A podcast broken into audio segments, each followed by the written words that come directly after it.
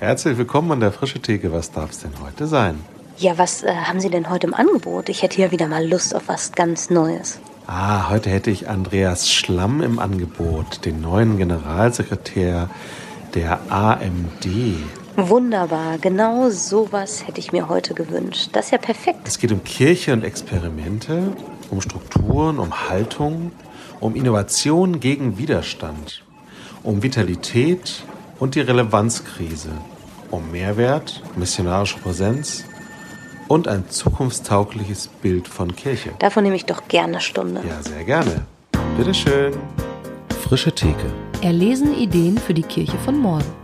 Herzlich willkommen an der Frische Theke. Wir sind zurück mit einer neuen Folge und mit einem neuen Gast. Wir, das sind Rolf Krüger und ich, Katharina Haubold. Äh, wir arbeiten fürs Hallo. Deutsche Freshix Netzwerk e.V. und freuen uns, dass wir heute Andreas Schlamm zu Gast haben. Hallo Andreas.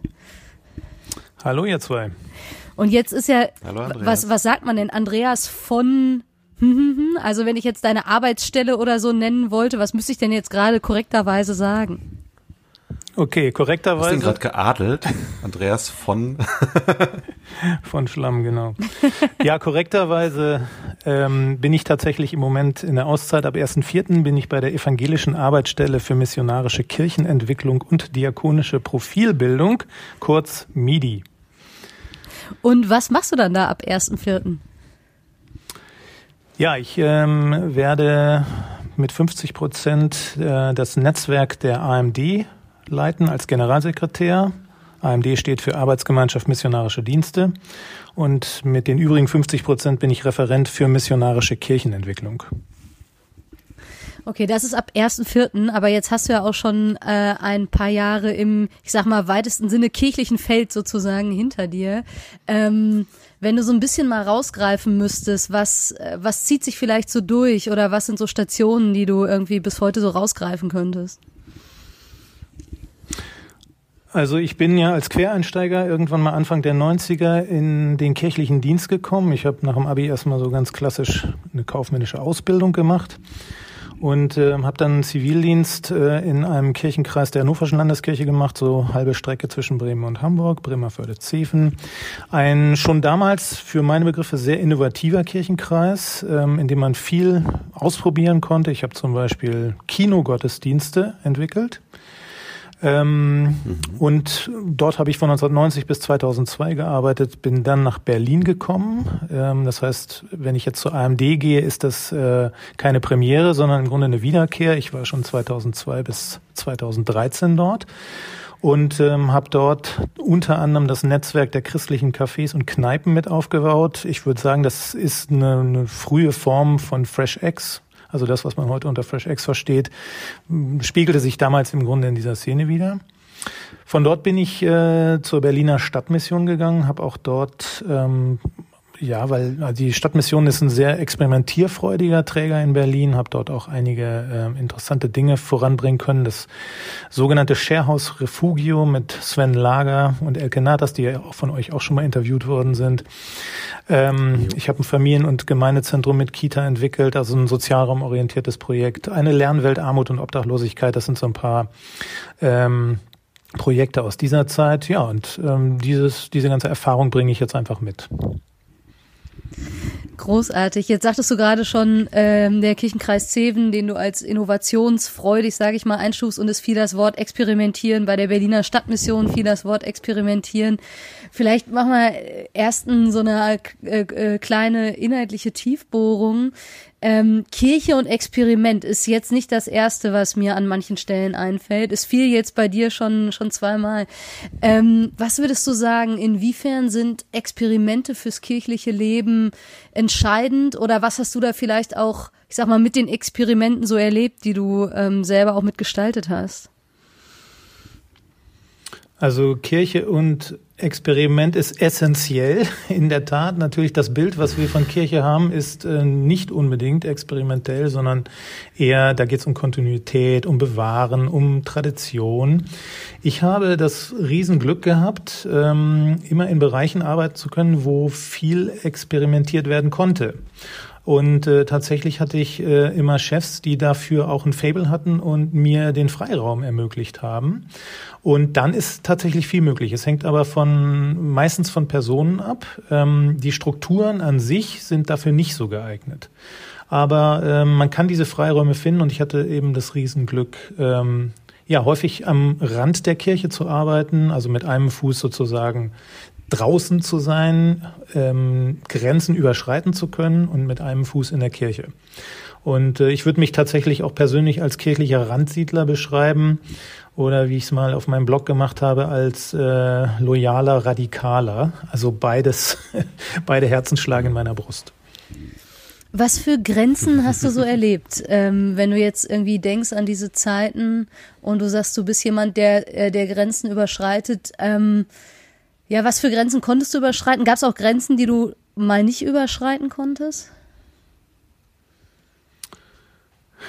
Ganz ehrlich wenig, weil ähm, ich muss dazu sagen, ich bin Diakon von Hause aus und ähm, das war für mich auch damals eine bewusste Entscheidung, nicht Theologie zu studieren. Ich habe eigentlich vorgehabt, Diplompädagogik zu studieren. Ich habe äh, mich dann aber ähm, für Diplom-Religionspädagogik entschieden als berufsbegleitender Studiengang. Ich habe damals in einer Jugendbildungsstätte gearbeitet und ähm, da ist man ohnehin nicht so festgelegt, als ähm, würde man in einem Pfarramt arbeiten, wo es eben sehr, sehr viele Pflichtaufgaben auch gibt. Konfirmandenunterricht, die ganzen Kasualien, Beerdigungen und so weiter und so fort. Ähm, ich konnte mich selber in dieser Pfarrersrolle nicht sehen und ähm, muss sagen, rückblickend auch super Entscheidung, weil als Diakon hat man schon sehr, sehr viele Möglichkeiten. Man kann vielleicht nicht so aufsteigen. Ich hatte allerdings auch nie vor, aufzusteigen, sondern ich wollte einfach das machen, was mir Spaß macht. Und ähm, dass ich jetzt zukünftig in dieser Position arbeiten kann, das ist schon überhaupt nicht geplant gewesen. Das ist äh, ein, ein Riesenglücksfall und ähm, ja, für mich eine große Freude, das tun zu können. War aber ehrlich gesagt nicht voraussehbar. Grenzen habe ich deswegen tatsächlich wenig gespürt bislang. Ich weiß aber, dass diese Grenzen natürlich innerhalb der Kirche bestehen, dass viele sagen, wir haben eigentlich zu wenig Freiräume, um experimentieren zu können. Das ging mir zum Glück anders. Was, äh, wenn du sagst, ähm, die, die Strukturen sind eigentlich nicht ähm, dafür da oder geeignet, um zu experimentieren, ähm, was müsste sich denn verändern an den Strukturen? Gibt es Strukturen, gäbe es Strukturen, die, die das ermöglichen würden? Oder ist das kategorisch ausgeschlossen? Ich bin ja ein, äh, ein Hörer eurer Podcasts auch. Ähm, das, was ich jetzt sage, wird euch nicht überraschen. Also es ist, ist tatsächlich natürlich ähm, das Selbstverständnis als Institution. Mittlerweile gibt es da ja auch andere äh, Theorien, also die Kirche als eine Art Hybrid beschreiben, also Institution, Organisation und Bewegung ist auch nichts Neues, denke ich, in der ähm, ekklesiologischen Diskussion. Ähm, Insgesamt muss man aber sagen, der Kirche haftet eben was sehr Institutionelles an. Das ist weniger im Jugendbereich spürbar, aber ähm, darin liegt, lag auch für mich als ähm, Diakon, der sehr viel mit Jugendlichen und jungen Erwachsenen auch gearbeitet hatte, immer ein gewisser Schmerz, weil das die Freiheiten, die wir in der Jugendarbeit haben äh, oder hatten oder auch bis heute haben, ähm, die finden sich so in der Erwachsenengemeinde nicht wieder. Und viele junge Erwachsene ähm, verabschieden sich in dieser Zeit, weil sie eben nicht die Form finden, die sie gewöhnt waren.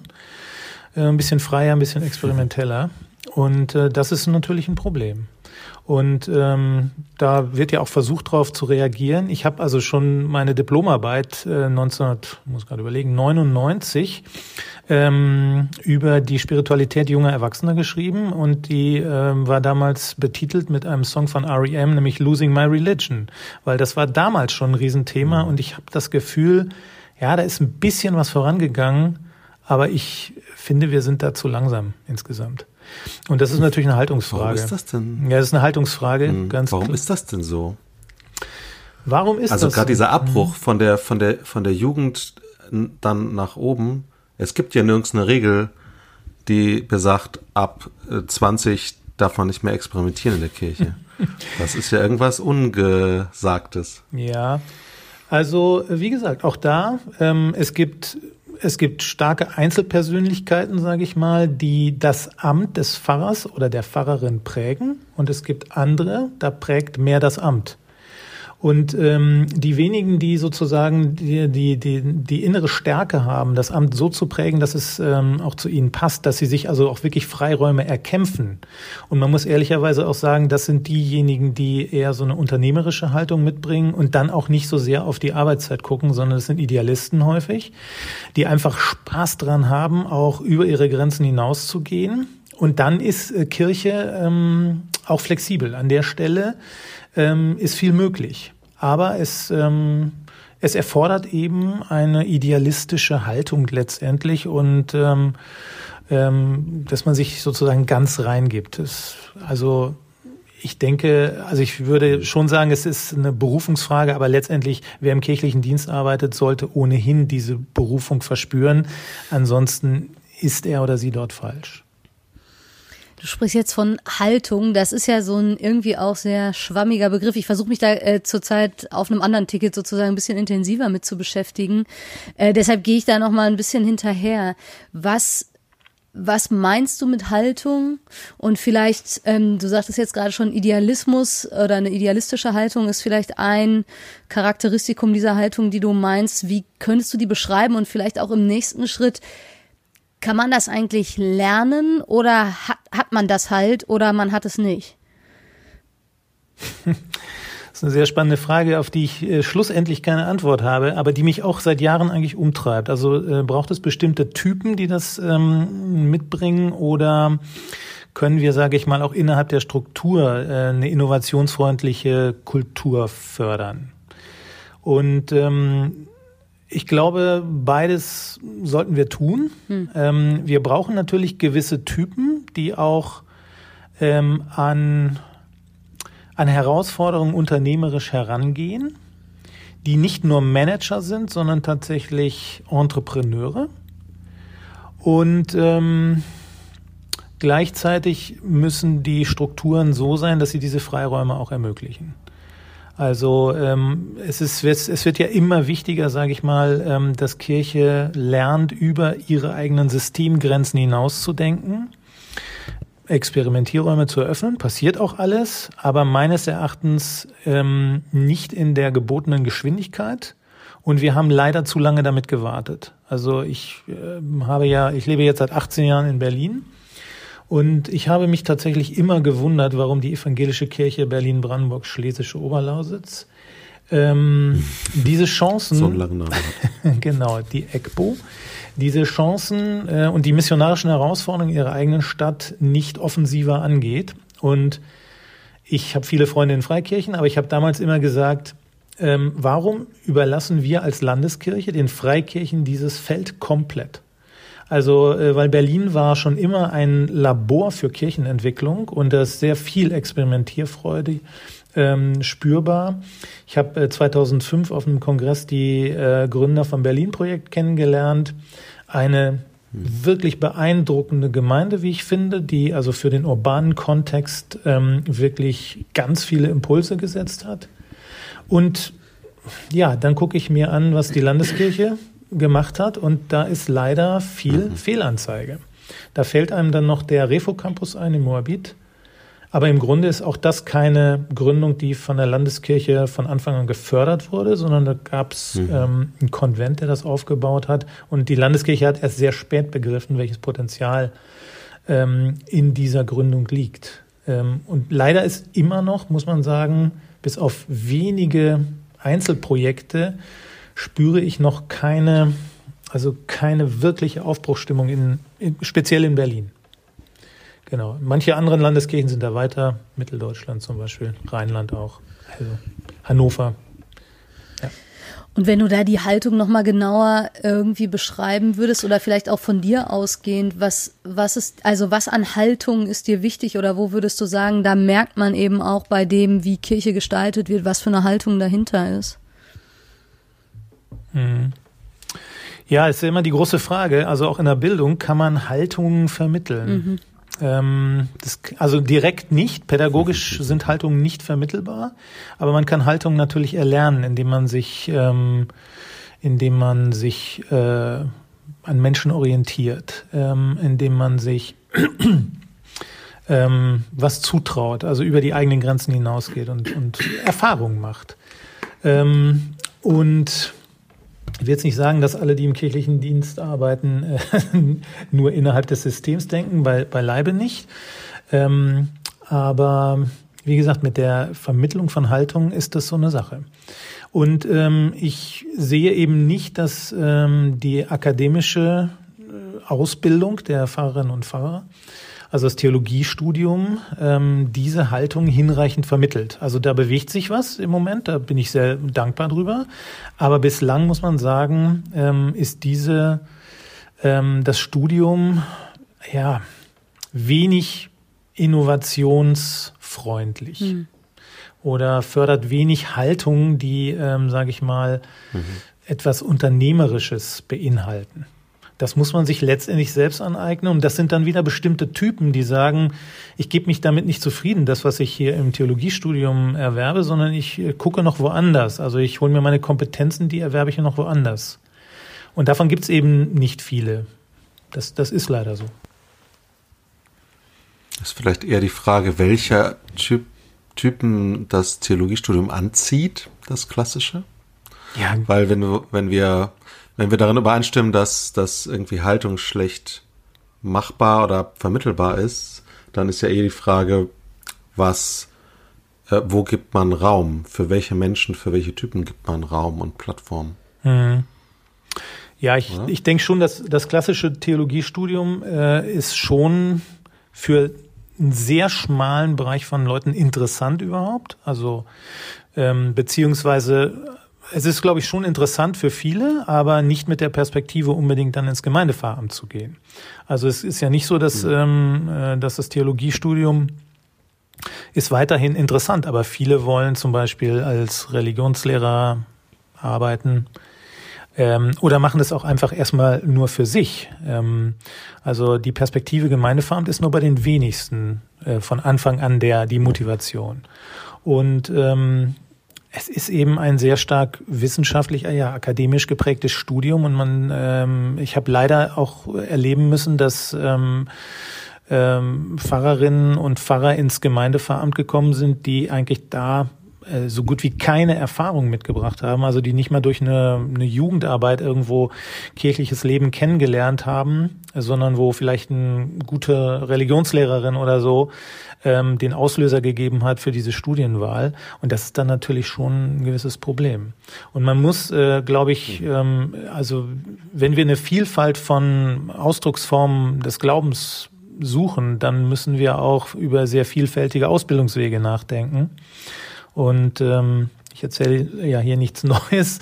Ähm, ich habe äh, ich hab einen Studiengang mitentwickelt, Theologie, Sozialraum und Innovation in Berlin, der genau darauf abzielt, eben ähm, ja Kompetenzen zu vermitteln fürs Gründen und fürs Erneuern. Und ähm, das ist äh, tatsächlich ähm, allein schon dieser Zuschnitt, also Theologie mit Sozialwissenschaften zu, äh, zu verbinden und mit ähm, Inhalten aus dem Innovationsmanagement, also was stark auch im, im Social Entrepreneurship äh, wiederzufinden ist, das ist noch etwas Neues. Es kommt zum Glück in Gang. Also CVM Hochschule ist ja auch mit der Weiterbildung, da bist du ja selber beteiligt, Katharina, äh, da natürlich auch weit vorne. Aber das müsste noch viel mehr Schule machen, meines Erachtens.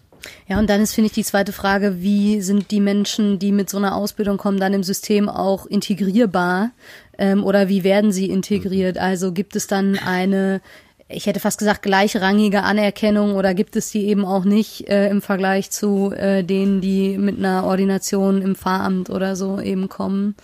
und denke manchmal, also ich habe eine Sache aus dem Design Thinking gelernt, da äh, ist ja ein Grundsatz sozusagen, leave titles at the door und wenn ihr zusammenkommt und gemeinsam was entwickelt, dann spielen eben, also es spielt keine Rolle, wie, keine Ahnung, auf welchem Raster du wie hoch eingestuft bist und wir äh, siezen uns ja auch nicht, sondern es geht darum, jetzt Ideen mhm. zu entwickeln und wir gehen davon aus, jeder bringt so seine Kompetenz mit und da ist es wirklich, also auch da wieder eine Haltung, würde ich sagen das ist natürlich sehr unterschiedlich und ich erlebe das auch sehr unterschiedlich. An manchen Stellen äh, finde ich funktioniert es fantastisch, wo man sehr bewusst sagt, wir brauchen irgendwie auch interdisziplinäre Teams und zwar nicht nur theologischer Art, sondern auch darüber hinaus. Und an anderen Stellen habe ich aber schon den Eindruck, äh, es ist eben doch auch sehr hierarchisch aufgebaut oder wird zumindest so ausgelebt. Also vermutlich lassen die Strukturen beides zu und dann kommt es ein bisschen drauf an, ähm, wie man das auch füllt oder füllen möchte und weiß dann manchmal tatsächlich auch nicht so richtig, wie, tja, wie das gelingen kann. Also ich weiß nicht, vielleicht kannst du uns noch mal mit reinnehmen. Du hast erzählt, deine erste, also zumindest da äh, kam es jetzt gerade, als du das sagtest, so die erste, äh, das erste Erlebnis mit, ich kann was gestalten. Ich glaube, äh, du hast gesagt, während des Zivildienstes, ne, im Kirchenkreis mit den Kinogottesdiensten. War das da? Ja, Kinogottesdienste kamen später. Also in diesem Kirchenkreis konnte man sehr, sehr viel gestalten. Ich habe zum Beispiel 1992 ähm, ähm, oder 91 habe ich meine erste Jugendfreizeit gemacht in Griechenland damals und ähm, danach ähm, hat sich diese also diese Freizeitgemeinschaft immer wieder getroffen, ist ähm, nach Schesel damals gefahren, also heute bekannt durchs Hurricane Festival. Ähm, damals gab es aber auch eine sehr gute missionarische Jugendarbeit und es gab äh, die sogenannten Turmandachten. Die waren also im Kirchturm. Man saß dann so eine Wendeltreppe hoch und 80 bis 100 Jugendliche haben dort die Turmandachten gefeiert. Und dann haben wir gesagt, wir, wir wollen sowas in unserem Kirchenkreis auch machen, weil wir sind da extra in, immer in den Nachbarkirchenkreis gefahren, also einmal 50, 60 Kilometer quer durch den Landkreis. Und ähm, dann haben wir mit einem jungen Pfarrer damals, Heino Masemann, der vielleicht auch bekannt ist, heute äh, leitender Pastor im Expo-Wahl in Hannover, ähm, haben wir ein Gottesdienstformat entwickelt für Suchende und Skeptiker. Der hieß äh, Gottesdienst 0816, der etwas andere Gottesdienst. Das war damals der erste, ja, das erste, zweite Programm sozusagen. Also der fand äh, einmal im Monat äh, Sonntagabend um 19 Uhr statt in einer kleinen Dorfkirche und ähm, hat sich unglaublich schnell zu einem absoluten Magneten entwickelt. Und wir haben damals sozusagen mit diesem Gottesdienst die Tür zu einer großen gottesdienstlichen Vielfalt in dem Kirchenkreis äh, aufgestoßen, anfänglich gegen enorme Widerstände. Also zum einen wird, äh, wurde man erstmal doch ziemlich kritisch beäugt, was machen die da eigentlich? Gleichzeitig hat es Leute angezogen, die einfach auch Lust hatten, was zu machen. Und wir waren dann natürlich auch ein bisschen provokativ. Also wir haben dann in der Zeitung geworben mit so äh, kleinen äh, so kleinen Headliners wie Heute bleibt die Orgel kalt. Ähm, war damals halt mega provokativ. Ich wollte gerade sagen, Heute hat man sich vermutlich nicht. nicht. nur Freunde mitgemacht.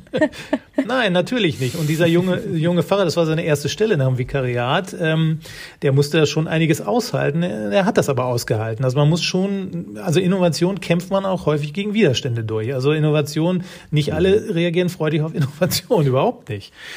Und ähm, das muss man aushalten ein bisschen. Gleichzeitig darf man sich, denke ich, nicht ähm, die Sympathien verscherzen. Also man muss schon, deswegen sage ich, loyaler, radikaler. Man muss in gewisser Weise radikal sein und gleichzeitig aber auch systemkompatibel. Also loyal der gesamten Kirche gegenüber. Weil ich glaube, es ist nichts gewonnen, wenn wir, sage ich mal, Parochie gegen ähm, Fresh Eggs ausspielen oder so. Das, das bringt überhaupt nichts. Im Gegenteil, wir brauchen, wir brauchen eine gleichberechtigte Vielfalt. Und ähm, wenn, also ein dickes, dickes Brett ist tatsächlich, äh, sage ich mal, die Dominanz der Parochie, ähm, glaube ich, äh, aufzubrechen und äh, dafür zu sorgen, dass, ähm, dass ja vitale Gemeindeformen sehr unterschiedlich aussehen können. Und äh, letztendlich muss man sagen, da greift man natürlich sehr tief in, in kirchliche Strukturen ein, weil die gesamte Finanzierungslogik äh, baut letztendlich auf dem mhm. Parochialmodell auf. Vielleicht müssen wir das nochmal kurz erklären. Ich bin mir nicht sicher, ob äh, Parochie für jede und jeden sofort äh, ersichtlich ist. Mach du das doch eben. Mhm. ja, Parochie ist einfach letztendlich ähm, ist es das territoriale Modell. Das heißt also, es gibt ähm, äh, in ganz Deutschland keine weißen Flecken auf der Landkarte, sondern überall ähm, äh, ja, gibt es evangelische Kirchen und das Land ist sozusagen aufgeteilt. Man ist automatisch ähm, der Kirchengemeinde an seinem Wohnort zugeordnet. Und äh, so funktioniert dieses Modell letztendlich. Und äh, Fresh Eggs sind häufig ja Modelle, die nicht unbedingt ähm, nach geografischen Kriterien funktionieren, sondern häufig an Lebenswelten orientiert sind oder an bestimmten Lebenslagen. Und das beißt sich, ähm, weil ähm, wenn das Schäfchen aus dem einen Dorf ähm, zu einer Fresh Eggs fährt, die 15 Kilometer weiter ist, dann ähm, ist das erstmal nicht mit dem System kompatibel und da, da entstehen Spannungen und die muss man halt miteinander lösen und aushalten. Hm. Ja. ja. Wobei das System aber ja jetzt schon irgendwie schief hängt an Stellen, wo ich sag mal in der einen äh, Gemeinde äh, 500 Leute zum Gottesdienst kommen und ein Pastor oder eine Pastorin bezahlt wird und im Dorf weiter kommen fünf Leute zum Gottesdienst, ich übertreibe jetzt, ähm, wird auch eine Fahrstelle bezahlt. Ähm, da murrt ja keiner, stimmt nicht, aber im Prinzip wird das ausgehalten. Ähm, und da ist, ist ja auch eigentlich die Parochie also, oder die parochielle Finanzierung zumindest ad absurdum geführt. Warum das nicht auch mit innovativen Gemeindeformen, dass die Landeskirche an sich sagt, wir wollen in der Fläche x Pfarrstellen vorhalten ob die jetzt äh, irgendwie lokal ähm, so wie bisher ähm, traditionell sozusagen aussehen oder ob die innovativ und äh, hip und sonst wie aussehen, ist erstmal wurscht. Wir wollen einfach diese Zahl mhm. ähm, haben. Ja. Warum geht das nicht? Warum das nicht geht, ja. Ich jetzt den falschen, ne? Nee, nee, gar nicht. Also ähm, ich glaube tatsächlich, ähm, dass wir uns, ähm, dass wir Kriterien brauchen, anhand deren wir Vitalität messen können, wenn man das mal so sagen kann. Ähm, das ist ein heißes Eisen. Also wie benennt man diese Kriterien? Und ähm, kann man an, kann man dann, wenn man, sage ich mal, eine Gemeinde als vital einstuft, kann man dann auch daran Finanzströme orientieren. Ähm, ist ein heißes Eisen, weil das äh, setzt natürlich ähm, setzt natürlich das vorhandene System unter Druck. Das ist richtig. Also die Kirche funktioniert ja letztendlich, also sie gewährleistet eine flächendeckende geistliche Versorgung erstmal. Und äh, dieses Versorgungsprinzip wird, sage ich mal, immer wieder hinterfragt. Es ähm, hat seine Berechtigung, keine Frage. Äh, gleichwohl, ähm, äh, gleichwohl sorgt es eben dafür, dass ähm, wenig unternehmerisch gehandelt wird. Und ähm, wenn man sich, wenn man sich die Entwicklung der Kirche anguckt, also insgesamt muss man sagen, ich bin doch immer wieder erstaunt. Ähm, wir haben jetzt 50, äh, wir blicken auf 50 Jahre Individualisierung und Pluralisierung zurück. Und wir haben immer noch, erreichen die beiden großen Konfessionen in Deutschland, etwa 50 Prozent der Menschen sind noch Kirchenmitglied. Natürlich hören wir immer wieder von großen Kirchenaustrittszahlen. Das ist eine Begleitmusik, die, ja, die begleitet uns im Grunde seit Jahren. Aber äh, wenn man jetzt nach Großbritannien schaut, sind diese Abbruchprozesse, äh, die sind in einer viel also die sind viel schneller verlaufen und in einer viel ähm, radikaleren Dynamik, als das in Deutschland der Fall ist. Deutschland ist sehr strukturkonservativ und deswegen schmelzen die, die Zahlen eigentlich sehr, sehr langsam ab. Und ähm, deswegen spürt man das vielleicht auch gar nicht so, dass sich das kirchliche Leben so wahnsinnig verändert oder so. Fakt ist aber, wenn man das Ganze jetzt mal durch die Milieubrille betrachten würde, wir erreichen eben noch einen sehr, sehr kleinen Ausschnitt der Bevölkerung und das Parochialmodell ist so, so ist meine These, ideal für die bürgerliche Mitte. Mhm. Und für manche andere Milieus auch. Äh, wir erreichen auch noch relativ gutes sozialökologische Milieu, aber in den postmodernen Milieus zum Beispiel haben wir ein Riesenproblem. Und, ja, und in ähm, denen, ich sag mal, niedrige Bildungsschicht kommt, glaube ich, dann auch, auch dazu. Prekariat auch. Ja, ja, ja, ganz klar. Mhm, genau. Ja. Und ähm, wir müssen im Grunde gucken, ähm, wie, äh, wenn wir jetzt für auch unter missionarischen Gesichtspunkten für ein gerechtes Modell sorgen wollten, nur mal jetzt so als Denkmodell, äh, dann müsste man eigentlich sagen, mh, wir müssten die Finanzierung anhand äh, der Milieuzusammensetzung in Deutschland orientieren, dann wäre es gerecht. Im Moment ist es so, dass ähm, die bürgerliche Mitte und angrenzende Milieus sehr stark profitieren vom kirchlichen Angebot und es auch dominieren. Sie finanzieren es auch. Mhm. Ähm, und deswegen, äh, wir verlieren aber eben die anderen Milieus. Und wir machen ja leider auch die Erfahrung in, äh, in manchen Erprobungsräumen, dass da eben Projekte nach fünf Jahren dann eingestampft werden, weil sie über den Projektstatus nicht hinauskommen. Und das ist nicht mein Bild von Kirche der Zukunft. Also eine Kirche der Zukunft ist für mich eine ja. Kirche der Vielfalt. Dann müssen wir aber auch dafür sorgen, dass Vielfalt ähm, entstehen kann. Und das, das, sind, das, das sind ganz viele verschiedene Rädchen, die wir da drehen müssen. Die Ausbildung der Pfarrerinnen und Pfarrer ist eins. Ich habe mal gesagt, wir brauchen so eine Art Klerus minor. Also im Grunde eine, eine pastorale Qualifikation unterhalb des Theologiestudiums. Und äh, diese Leute, wenn, also diese Ausbildungsgänge gibt es ja oder Studiengänge, das sind Leute, die auch einen Bachelor haben oder teilweise auch einen Master mitbringen, die brauchen dann aber auch entsprechende Anstellungsperspektiven. Und da, da finde ich, stoße ich immer wieder auf großes Zögern und ja, und letztendlich ist natürlich auch äh, eine Frage der Ressourcen. Also ähm, je mehr sich Ressourcen verknappen, desto größer werden die Verteilungskämpfe. Und ich glaube nicht, dass das System, weil wir ein synodales System haben, in dem dann eben die Vertreter der Parochien drin sind, die bürgerlichen Mitte im Wesentlichen, dass die ähm, ja es hinnehmen werden, an ihrem eigenen Ast zu sägen. Also das ist das ist schwierig. Das ist einfach schwierig. Da liegen echt große große Herausforderungen, die wir zu lösen haben. Ja, ich äh, frage mich halt auch, ob dieses wir erreichen 50 Prozent jetzt mal in äh, Anführungsstrichen in Bezug auf, es sind so viele noch Kirchenmitglieder, ob das eben manchmal auch dazu führt, dass man wenig wahrnimmt. Das Erreichen halt heißt, die Leute sind formal Mitglieder.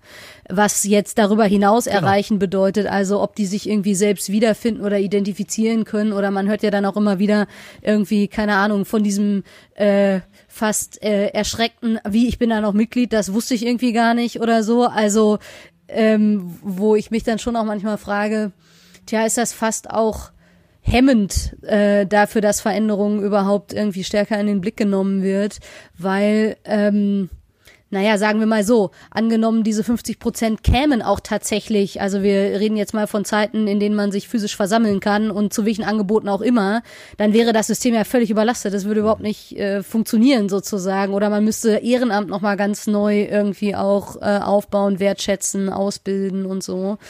Und da frage ich mich dann eben manchmal schon, wie, tja, wie kann das gelingen? Mir geht's jetzt nicht darum, da die große Depression auszurufen oder so, ähm, aber ja wirklich zu fragen, was ist vielleicht auch unser eigener Anspruch an der Stelle. Hm. Klar, wenn die 50 Prozent tatsächlich alle kommen würden, dann gäbe es eine Menge zu tun. Das ist keine Frage. Auf der anderen Seite glaube ich, ähm, also ich lebe ja im Osten Deutschlands und da sieht es natürlich äh, mit der Kirchenzugehörigkeit ganz anders aus. Da gibt es auch natürlich Riesenprobleme. Mhm ähm, auch was, was Demografie zum Beispiel angeht oder überhaupt ähm, Landstriche, in die, die von Wegzug geprägt sind. Da leidet das kirchliche Leben natürlich auch enorm. Ähm, gleichzeitig denke ich, ähm, wir können also oder was heißt wir? Die die westdeutschen Landeskirchen sollten sich stärker ähm, die Entwicklung in ostdeutschen Landeskirchen angucken. Also wer in Ostdeutschland noch in einer Kirche ist, der hat da in der Regel eine bewusste Entscheidung getroffen. Und ähm, im Westen profitieren wir davon, dass wir eben ja, dass, dass Kirche kulturell noch sehr stark verankert ist, auch sehr unterschiedlich regional. Ähm, und dass wir eine Menge Sympathisanten haben, die ähm, vielleicht sagen, so wie die Kirche ist, ist sie nichts für mich aber für meine Oma zum Beispiel tun die was Gutes. Oder die ähm, für mein Kind, dass es mhm. einen Kita-Platz gibt zum Beispiel. Ja? Und. Äh, das trägt natürlich äh, zu einer Verbundenheit bei, die wir im Osten so nicht hatten. Ich muss allerdings sagen, was der, einer der stärksten Wachstumsbereiche in den ostdeutschen Landeskirchen ist, sind ähm, kirchliche Bildungseinrichtungen. Also Kitas und vor allen Dingen Schulen. Ich bin immer wieder überrascht, also die, die Schulstiftung der EGBO Ähm, ich weiß nicht, wie es im Moment ist, aber vor einigen Jahren hieß es, wir, ähm, wir könnten doppelt so viel äh, Schulplätze anbieten. Wir kommen nur nicht hinterher, mit äh, die Infrastruktur sozusagen aufzubauen. Aber die Nachfrage ist unglaublich groß. Und daran merkt man, ähm, es wird immer so viel von der Relevanzkrise äh, gesprochen. An dieser Stelle würde ich überhaupt nicht von Relevanzkrise hm. sprechen. Ich glaube, die Leute fragen, welchen Mehrwert bringt die Kirche für unsere Gesellschaft? Da sind wir beim Thema Gemeinwohl. Ähm, und natürlich ist eine Frage, welchen Mehrwert bringt die Kirche für mich persönlich? Also das, diese Frage ist, glaube ich, also die Frage nach dem persönlichen Nutzen, die ist, glaube ich, in den letzten Jahren viel, viel stärker geworden.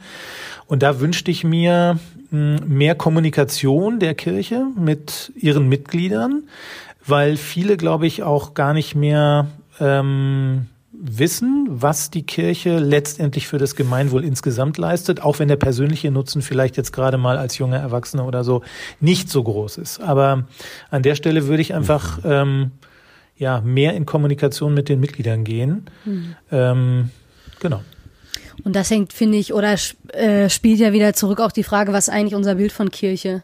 Also ähm, ich vermute, dass es bei vielen Leuten ganz stark vom Gottesdienst geprägt ist und vom Gebäude ähm, und dass Schule ja. Kirche sein kann sozusagen und äh, wenn Kirche Träger von Schule ist, äh, mhm. das vielleicht mehr Dimensionen hat als das ist halt jetzt so ein formaler Akt oder so, sondern man auch noch mal ganz neu überlegen könnte, was was könnte das denn für kirchliches Leben bedeuten? Also ich kenne das eher aus der Perspektive von äh, den Kindergärten, die vielleicht eine lokale Gemeinde eben auch mhm. hat und betreibt. Und ich habe bei uns zumindest auch den Eindruck, na, das, also man ist sich dessen schon auch bewusst und da hängen ja auch, hängen Formalia dran und so. Aber inhaltlich zu sagen, das ist auch tatsächlich was, was wir für unser kirchliches Leben als gestaltend ähm, mit einbeziehen und erleben und das befruchtet sich irgendwie alles miteinander oder wir denken unsere Parochie vielfältiger als hier ist das Kirchgebäude und das Gemeindehaus und welche Veranstaltungen finden da statt. So, hm. das würde ich mir, hm. glaube ich, an der Stelle auch wünschen und wenn wenn das dann noch mal stärker wenn man das Selbstbild prägt, dann ist es vielleicht auch mit der Kommunikation nach außen wieder einfacher. Ja, ich habe ähm, ich habe ja einige Jahre für die Berliner Stadtmission gearbeitet, habe den Bildungsbereich aufgebaut und zu diesem Bildungsbereich gehörten unter anderem ein Bau- und Abenteuerspielplatz in Friedrichshain, ähm, der vorher von einem anderen Träger gemacht wurde, wurde neu ausgeschrieben, wir haben uns beworben, wir haben den Zuschlag bekommen. Und das ist Teil unserer missionarischen Arbeit. Das ähm, schreiben wir jetzt nicht draußen auf die Klingel, Achtung, hier ist missionarische Arbeit, sondern die missionarische Arbeit ähm, geschieht ähm, durch alltägliche Beziehungen, durch ähm, ja, durch Präsenz. Also ich würde, ich würde von einer missionarischen Präsenz sprechen. Das heißt also, die Mitarbeiterinnen und Mitarbeiter letztendlich sind diejenigen, die etwas vom Glauben und von Gott weitergeben, auch in diesem sehr offenen Kontext, ähm, der jetzt nicht mehr unbedingt, ähm, ja, auf den ersten Blick als ein kirchlicher oder christlicher Kontext erkennbar ist. Ähnlich war es mit einer Fahrradwerkstatt. Also wir haben eine Fahrradwerkstatt gehabt ähm, wo wir zwei Sozialarbeiter hatten, die ähm, Christen sind. Und das geschieht, wie gesagt, in diesen alltäglichen Kontakten. Und da, äh, darüber wird Glaube ein Stück greifbar und sichtbar. Und äh, wir denken, sage ich mal, da wo die Kirche noch, ähm, sage ich mal, Teil der Mehrheitsgesellschaft ist, denken wir natürlich sehr stark institutionell. Das kann man sich im Osten letztendlich abschminken, in, in so einer Stadt wie in Berlin auch. Es, ähm, es funktioniert da im Wesentlichen über persönliches Zeugnis, will ich mal sagen, so, um, um so ein altes Wort zu bemühen, ja. genau. Ja, wie waren wir da hingekommen jetzt? Weiß ich auch nicht. Du hattest, langer, du hattest langer Bogen. gefragt. Ich hänge ein bisschen noch äh, an, also wir sind ja so ein bisschen eingestiegen, immer noch auch kommen von, äh, von deinen äh, Erfahrungen ähm, von einer Kirche der Möglichkeiten und vielen ähm, äh, ja, unterschiedlichen ähm, offenen ja, weiß ich nicht, Türen so klang, so durch die man durchgehen konnte und wirklich Experimentierfreudigkeit und so. Und eine Sache, die du da gesagt hast, mhm. äh, zum Stichwort loyaler, radikaler, war ja irgendwie so, man, man muss halt auch wissen, wo die Grenzen sind, sozusagen, die es zu wahren gilt. Ähm, das ist ja, die sind ja logischerweise irgendwie nicht statisch und auch nirgendwo festgeschrieben. Ähm, wie findet man das denn raus? Also, oder wie war das vielleicht so in, in äh, deinem Gestalten von Kirche? Ähm, wie hast du Gespür dafür entwickelt, wo die roten Linien sind, sage ich mal, oder wie sehr so ein System irritiert werden kann, bevor es irgendwie, weiß ich auch nicht, betitelt wird mit das Imperium schlägt zurück oder so? Ja, letztendlich, ähm, also es, es bedarf natürlich Fingerspitzengefühl. Nicht? Also ähm, ich hatte vielleicht den Vorteil, dass ich selber, also jetzt wird's biografisch, dass ich selber mit ähm, 17, 18 ähm, mit äh, christlichem Glauben in Berührung gekommen bin es ist, ich bin zwar evangelisch getauft, auch konfirmiert, aber in meiner Heimatgemeinde, ich bin in einem westfälischen Dorf groß geworden, waren wir Konfirmanden natürlich zwangsverpflichtet, am Gottesdienst teilzunehmen, dreimal im Monat damals. Und äh, wir saßen dann da ähm, im Hauptgottesdienst ähm, und diejenigen, die uns vom Alter her am nächsten waren, waren Rentner. Das heißt also alles zwischen Konfirmation und äh, Rentendasein war schlicht und ergreifend nicht in der Kirche, also nicht im Gottesdienst. Und das hat mein Bild von Kirche geprägt und ich war, also ganz ehrlich, ich habe das äh, selbst letztens in meiner Bewerbung erzählt. Ich war total überrascht, als ich dann von Freunden auf eine christliche Freizeit mitgenommen wurde und dort Menschen begegnet bin, also Gleichaltrigen, die gläubig waren. Ich, ich wusste das nicht.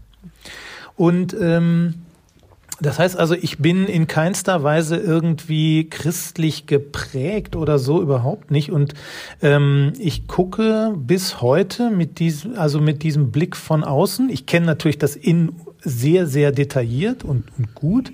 Und gleichzeitig versuche ich mir immer diesen Blick von außen zu bewahren. Und das äh, ist, glaube ich, das ist, glaube ich, sehr, sehr wichtig, dass man immer mal ähm, die Perspektive wechselt und äh, in den Schuhen des anderen geht, wie man immer so schön sagt. Ähm, Genau. Die Kirche äh, denkt ja auch Mission immer sehr stark vom Vorhandenen aus. Ich würde das nicht machen. Also wir müssen Mission vom Kontext her denken, aber damit sage ich euch als Fresh X-Experten auch jetzt nichts Neues. Ja, aber wie bewahrt man sich denn den Blick von außen? Indem man immer wieder ähm, sich in anderen Lebenswelten oder Szenen aufhält. Also ich habe zum Beispiel, als ich bei der Berliner Stadtmission angefangen habe, ähm, ich, ich habe mich sehr stark ähm, in der Berliner Startup-Szene umgeschaut, habe da Kontakte aufgebaut, ähm, habe dadurch Social Entrepreneure kennengelernt. Also da war schon auch eine gemeinsame Ebene, weil ähm, es, es ging uns darum, also ich aus meiner christlichen Perspektive und bei den Social Entrepreneuren ging es darum, die Welt zu einem besseren Ort zu machen.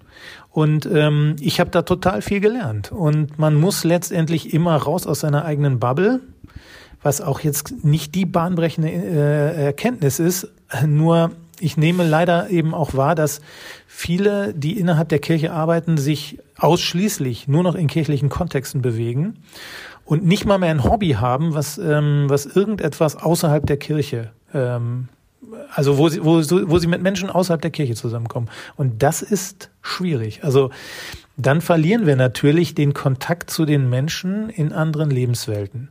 Und man muss nüchternerweise sagen, jeder von uns gehört einem bestimmten Milieu an. Jeder lebt letztendlich in einer gewissen Bubble. Und es äh, bedarf einer bewussten Entscheidung, diese Milieugrenzen immer wieder auch zu überschreiten. Das gelingt nur bedingt. Ähm, deswegen glaube ich, ist es eine, eine Form von also ist es eine Leitungsaufgabe, dafür zu sorgen, dass wir in einer größeren Milieuvielfalt arbeiten, dass unsere Mitarbeiterinnen und Mitarbeiter aus, einer, aus einem größeren Milieuspektrum kommen. Denn letztendlich ähm, sind es die Beziehungen, die wir die wir brauchen, um Kirche zu entwickeln. Also Kirche wird sich anhand der, von Beziehungen, von Charismen, von Netzwerken äh, entwickeln in Zukunft. Ähm, war früher auch schon so, aber nicht, nicht in dem Maße wie jetzt. Ähm, und deswegen brauchen wir Leute, die sozusagen Brückenköpfe sind in Lebenswelten, die mit Kirche wenig zu tun haben. Oder bisher mit Kirche wenig zu tun haben. Genau, bisher. Weil das Ziel wäre, dass das keine weißen Flecken bleiben. Ne? Ja, also klar, Kirche, Kirche hat, ich will jetzt nicht sagen, mieses Image oder so. Kirche ist schon äh, als äh, als, als, als seriöser Player irgendwo bekannt, aber Total, ja. ähm, ja, viele Leute haben eben einfach keine Berührungspunkte. Also die sind nicht mal irgendwie abgeneigt oder so. Also gerade im Osten erlebe ich auch viele Leute, die sind einfach neugierig, weil sie, was sie wissen ja fast gar nichts von Kirche. Also das, was in den Medien von Kirche ähm, erfahrbar ist, ist ja ist ja eigentlich nur ein Zerrbild von Kirche. Also wie Kirche wirklich ist. Äh, mhm. Also es, es fehlen einfach die Berührungspunkte und die Berührungspunkte kommen nur durch Menschen. Also da kommen nicht durch Gemeindebriefe, durch Fernsehen oder was weiß ich, nur durch Menschen. Hm. Da sind wir wieder bei der Relevanzkrise von vorhin, oder so ein bisschen. Ich habe mich vorhin gefragt, also wenn, wir, wenn es keine Relevanzkrise ist, was ist es denn dann? Haben wir dann eine Formen- oder Formatkrise oder eine Krise der Effizienz, weil du sagtest, die Leute fragen nach dem persönlichen Nutzen für sich selbst? Oder worin genau besteht die Krise der Kirche? Ähm, ich würde sagen, es sind zwei Krisen. Das, ähm, das ist eine institutionelle Krise. Wir sind es eben gewohnt, Kirche institutionell zu denken. Ich habe mich jetzt äh, über die Weihnachtstage, ich habe ja ein bisschen mehr Zeit als sonst, ähm, weil ich nur eine Teilzeitstelle hatte und äh, eben das ganze Hin- und Herpendeln ins Büro wegfiel. Ich habe also mehr gelesen als sonst und ich habe mich sehr stark mit der, ähm, dem keltischen Christentum beschäftigt und ähm, habe da auch äh, selber schon einige Erfahrungen, weil ich schon häufig in Irland und Schottland war. Iona Community zum Beispiel hat mich auch sehr geprägt. Und ähm, ich merke, das ist ein ganz anderes Kirchenmodell als das, was wir kennen. Also wir, wir kennen ein sehr hierarchisches Kirchenmodell mit äh, Bischöfen, Bistümern, Diözesen, Kirchenkreisen, was weiß ich, was es da so alles gibt. Und ähm, das keltische Modell war eigentlich eher ein community-based Modell, also fast monastisch, will ich mal sagen. Ähm, und sehr, sehr netzwerkorientiert. Also das waren locker verbundene geistliche Gemeinschaften sozusagen. Ähm, das waren nicht unbedingt Klöster im klassischen Sinne, wie wir uns Klöster so vorstellen. Es waren aber schon geistliche Zentren, an denen also die so wie so Kristallisationspunkte waren. Und da, da haben dann Handwerker und, und Geistliche gemeinsam gelebt als christliche Gemeinschaft. Das, das fasziniert mich eigentlich. Und ich frage mich tatsächlich, ob das nicht ein Modell für die Kirche der Zukunft sein kann. Gleichwohl ähm, ist es nicht so, wir schalten jetzt die Institution ab und morgen ist das andere da, sondern diese, diese Entwicklungen verlaufen eben ja über Jahrzehnte ähm, nebeneinander. Daran müssen wir uns auch gewöhnen. Und ich frage mich tatsächlich schon ähm, auch, ob wir nicht schon mehr die Ruinen der Institution bewohnen, als tatsächlich noch Institutionen sind, weil es ist so viel in Bewegung im Moment. Und ähm, eine der entscheidenden Fragen wird sein in Zukunft, ähm, wie, wie schaffen wir es, ähm, das Verhältnis von Institutionen und Netzwerken ähm, zu bestimmen? Und ähm, ohne dass da was, was auseinanderläuft. Ich habe eben auch leider schon häufig erlebt, dass äh, Leute, die ja frustriert sind einfach, weil sie ihren Platz in dieser Kirche eben nicht mehr finden und äh, komplett in die Netzwerke abgetaucht sind. Und das, ich wünschte mir, dass Kirche und Netzwerke da mehr aufeinander zugehen. Ähm, also das, die eine Krise ist eben institutioneller Art und die andere ist spiritueller Art. Ähm, ich erlebe, dass es eine, eine Riesensehnsucht nach Spiritualität gibt und dass die Kirche an der Stelle nicht wuchert mit dem geistlichen Schatz, den sie hat. Und äh, ich glaube, dass, ähm, dass wir zu wenig geistliche Persönlichkeiten in der Kirche haben, ähm, die, äh, an denen man sich auch ein Stück orientiert, die etwas zu sagen haben, das ist jetzt, ähm, ja, ist schon ziemlich, ziemlich kritisch, aber ich, ich spüre einfach, ähm, da ist eine große Sehnsucht da bei den Menschen und diese, ähm, die Suche, die spirituelle Suche geht weitgehend an den Kirchen vorbei. Ähm, abgesehen von TC und, und auch einige Kommunitäten, die da eine Menge machen, aber eben nicht das, äh, also das, das Gros der Kirche ist an der Stelle nicht attraktiv leider. Hm. Vielleicht äh, wir biegen so langsam vielleicht in die Schlusskurve ein. Äh, evangelische Arbeitsstelle für missionarische Kirchenentwicklung und diakonische Profilbildung. Jetzt bist du da ab 1. Äh, April wieder, muss man ja sozusagen sagen, auch wenn sich die Organisation ein bisschen verändert hat in der Zwischenzeit. Ähm, mhm. Was würdest du sagen, was ist eure Chance als Arbeitsstelle oder wo würdest du vielleicht auch, was ist vielleicht so der persönliche Auftrag, den du für dich da ähm, auch siehst, was, was könnt ihr gestalten oder wo könnt ihr in all dem, worüber wir jetzt so die letzte Dreiviertelstunde gesprochen haben, ähm, einen Beitrag leisten? Ähm, ich glaube, wir müssen alle miteinander, und das ist jetzt nicht nur ein Spezifikum von MIDI, aber ich glaube, dass MIDI da besondere Chancen hat, ähm, ein Bild der Kirche der Zukunft entwickeln, also ein, ein zukunftstaugliches Bild ähm, und das ist ja in Ansätzen auch schon erkennbar, würde ich mal sagen. Ähm, wichtig ist aber auch den Weg zu beschreiben, wie man vom Heute zu diesem Zukunftsbild hinkommt. Und ähm, da bedarf es ähm, entsprechender Räume, wo das ekklesiologisch reflektiert werden kann. Ähm, ich wünschte mir zum Beispiel ein Netzwerk der Erprobungsräume in Deutschland. Also Erprobungsraum heißt es offiziell ja nur in Mitteldeutschland und dem Rheinland, aber es gibt äh, ähnliche Initiativen in vielen Landeskirchen, so dass die äh, Leute, die in den Landeskirchenämtern dafür die Verantwortung tragen, zum Beispiel äh, sich stärker vernetzen. Das ist bisher noch eine Leerstelle. Man kennt sich, aber es ist noch nicht irgendwie systematisch. Und natürlich ähm, die Erfahrungen, die in diesen Erprobungsräumen gesammelt werden, die ähm, sollen ja, also ich verstehe das Ganze ähm, wie so eine Art Learning Community. Und ich sehe im Moment, mh, hm, da werden interessante Erfahrungen gesammelt in diesen Erprobungsräumen, die, die für die gesamtkirchliche Entwicklung interessant wären. Sie sind aber noch nicht hinreichend in der, äh, sage ich mal, in der institutionellen Form von Kirche angekommen.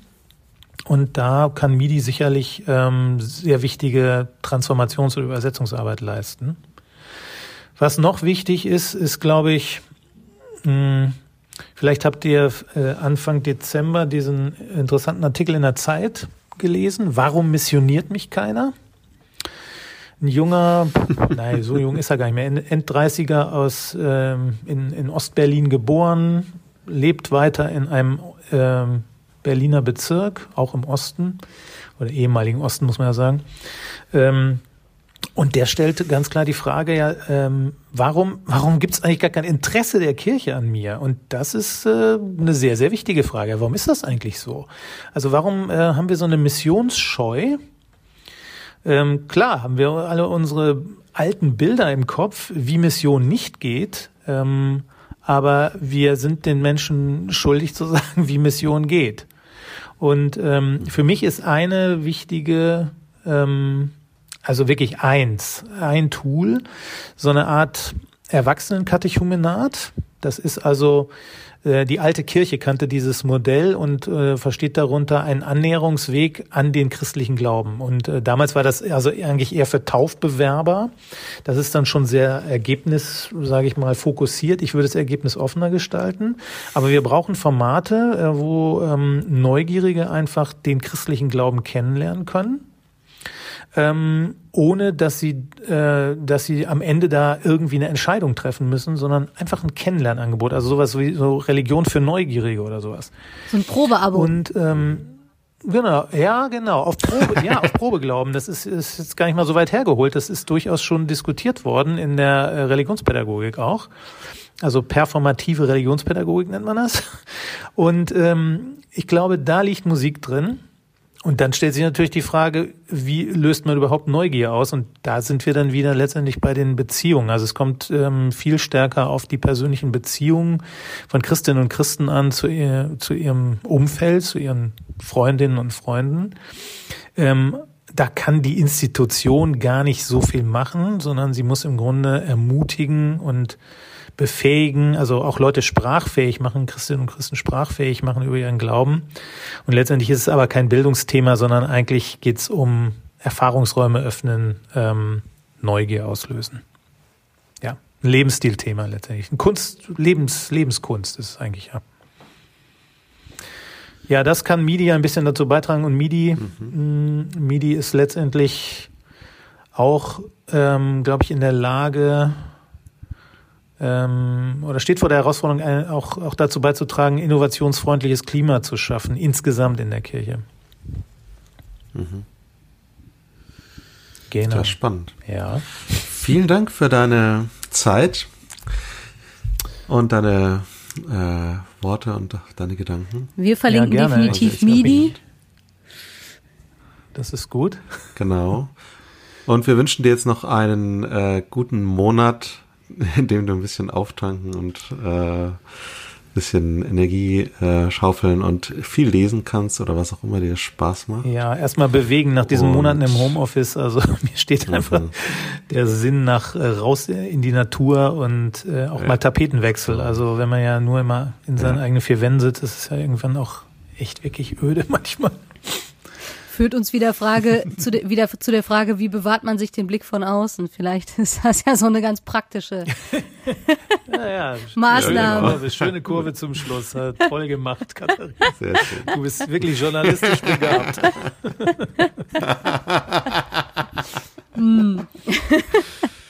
Ja, dann sagen wir an dieser Stelle wirklich ganz herzlichen Dank und äh, verabschieden uns bis, äh, ja, wir bis mal gucken, hoffentlich bald. Und ähm, an alle HörerInnen genau. bis in circa zwei Wochen mal sehen, was dann auf euch wartet. Genau. Tschüss. Danke. Tschüss. Frische Theke. Der Podcast von FreshX.